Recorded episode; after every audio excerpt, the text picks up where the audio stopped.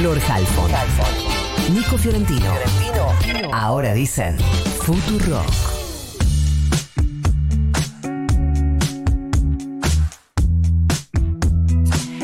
Hace algunas semanas el presidente Alberto Fernández anunció que se duplicaba el presupuesto en salud mental y que se vienen nuevas acciones para cumplir con la ley, ley del año 2010, que no se implementa en su totalidad, sino de apartes. La ley se había aprobado eh, con una perspectiva de derechos humanos, la idea de que no es que a alguien con problemas de salud mental hay que internarlo per se, es decir, avanzar con la desmanicomialización. Vamos a ver cuán avanzada está esta cuestión y si la ley es perfectible. Vamos a hablar con María Graciela Iglesias, secretaria ejecutiva del órgano de revisión nacional de salud mental. María Graciela, buenos días. Florencia Jalfón te saluda. ¿Cómo te va? Buenos días, ¿cómo te va? Muy bien. Gracias por atendernos.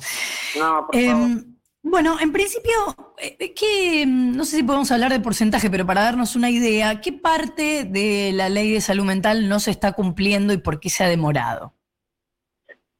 Uf, eh, bueno, es, es la gran pregunta, ¿no? Eh, yo creo que la- lo, lo que ha sucedido es que la ley en sí misma eh, es eh, emblemática en un sentido de un cambio cultural muy grande y de una concepción de, de- cómo vivir. Eh, eh, tiene abarca lo que es un concepto de salud integral y si la, la, la, la enfermedad mental la patología, el padecimiento, el sufrimiento, la implicancia mental que, que, que existe eh, está dentro de este concepto. Y entonces, y si las personas tienen que vivir definitivamente eh, eh, eh, alojadas o encerradas al, al- momento actual en un, en un lugar o tienen que ser atendidas en la comunidad.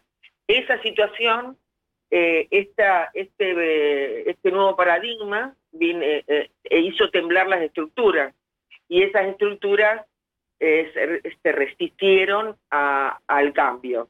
Entonces, por eso es tan injusto que en este momento se ponga en la ley lo que el sistema no ha dado.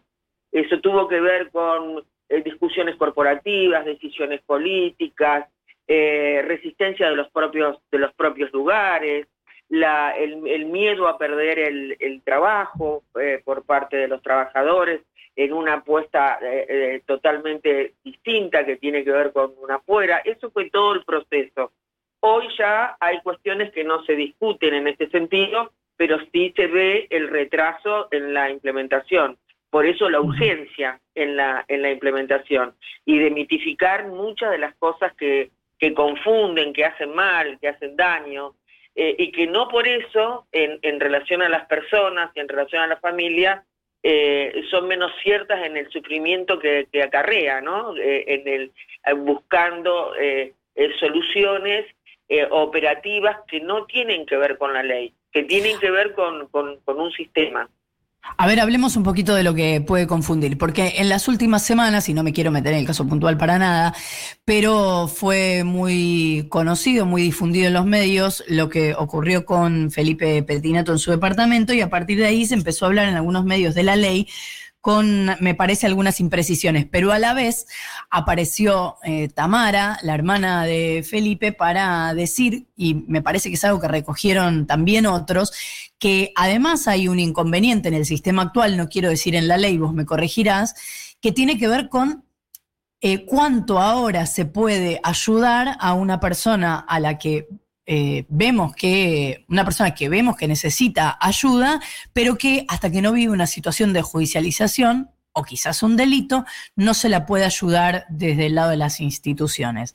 ¿Qué podemos aclarar ahí? Bueno, eso, eh, eso, eso mismo es lo que estaba diciendo quizás con, con palabras más técnicas, si querés, pero que tiene que ver con, con que la internación no resuelve más que la situación crítica, pero después hay que poder trabajar sobre con esa persona, sobre la adherencia a su, a su tratamiento, la necesidad de ese tratamiento, el acompañamiento. O sea, la clave está acá que una cosa es que la persona tenga el derecho a ser tratado eh, en la comunidad, en su domicilio, en un, dispositivo intermedio, y otra cosa es eh, el, el- el quedar solo eh, el que repentinamente vos salís de una internación y entonces ya todo pasó, ya está todo bien, digamos, esta persona es plenamente capaz para, para, para realizar absolutamente todo y lo es en un en un sentido trascendente, pero no lo es en relación a lo que le sucede.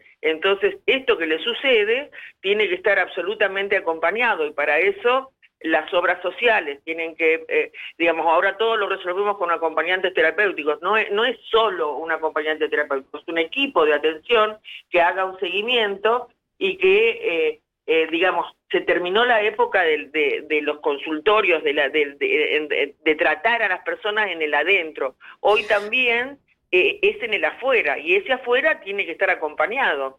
O sea, ahí hay una responsabilidad en aquellas áreas eh, que, no sé, en algún momento externaron a una persona o que la vieron en su seguimiento y acompañamiento y si no lo hay es casi un abandono.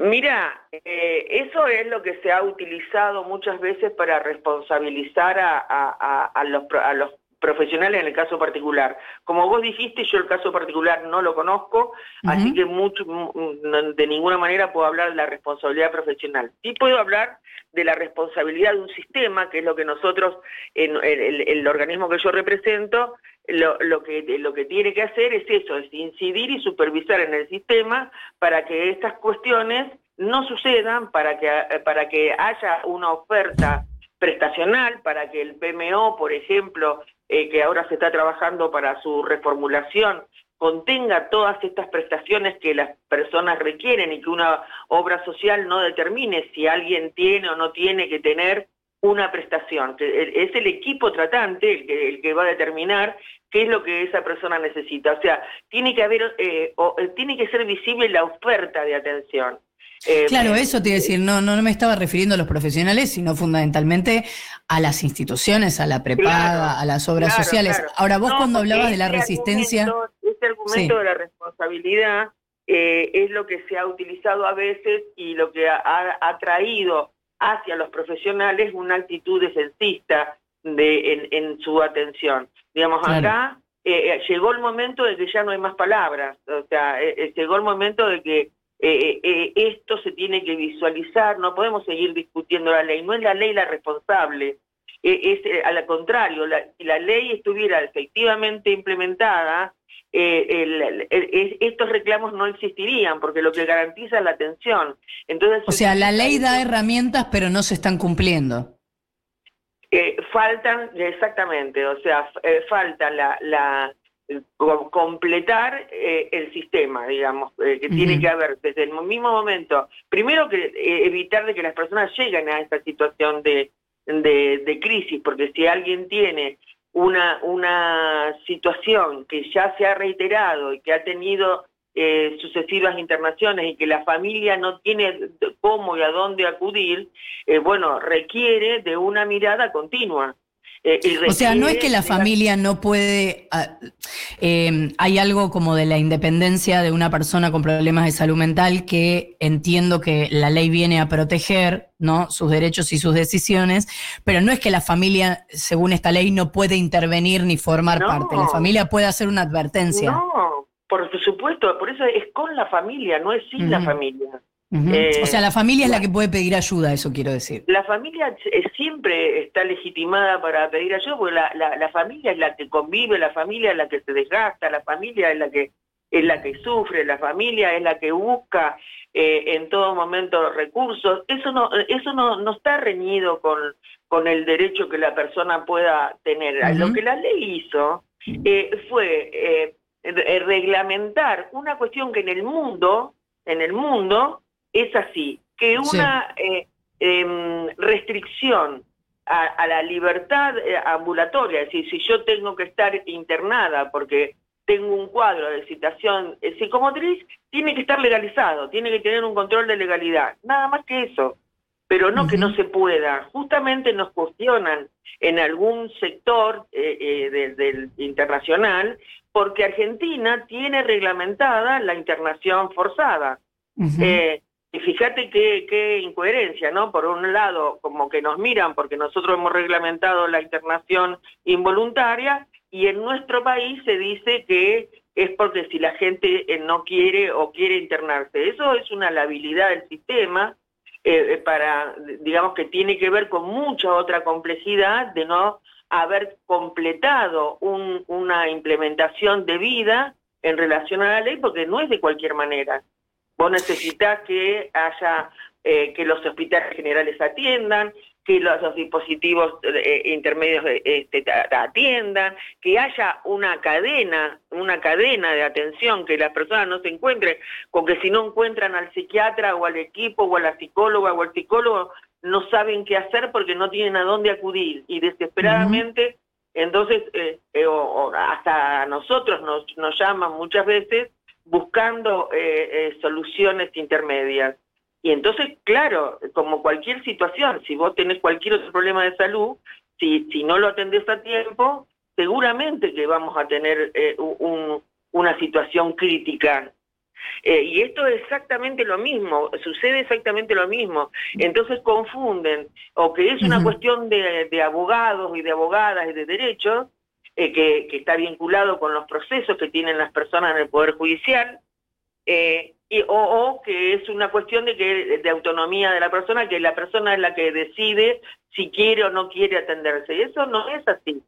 Lo que, hay, lo, que lo que sí es cierto que en cualquier situación de salud existe es que tiene hay un consentimiento informado que torna a las, a las internaciones en, en una internación voluntaria, pero después que ha pasado la situación de involuntariedad, o sea, cuando hay una, una eh, cuando vos tenés una hemorragia, lo que hay que hacer es pararla, porque, porque te puede desangrar. Y acá es lo mismo, no hay, no hay diferencia. Si hay, si hay una situación crítica hay que atenderla. Es María Graciela Iglesias, secretaria ejecutiva del órgano de revisión nacional de salud mental. Muchas gracias por habernos atendido. No, a ustedes por llamar.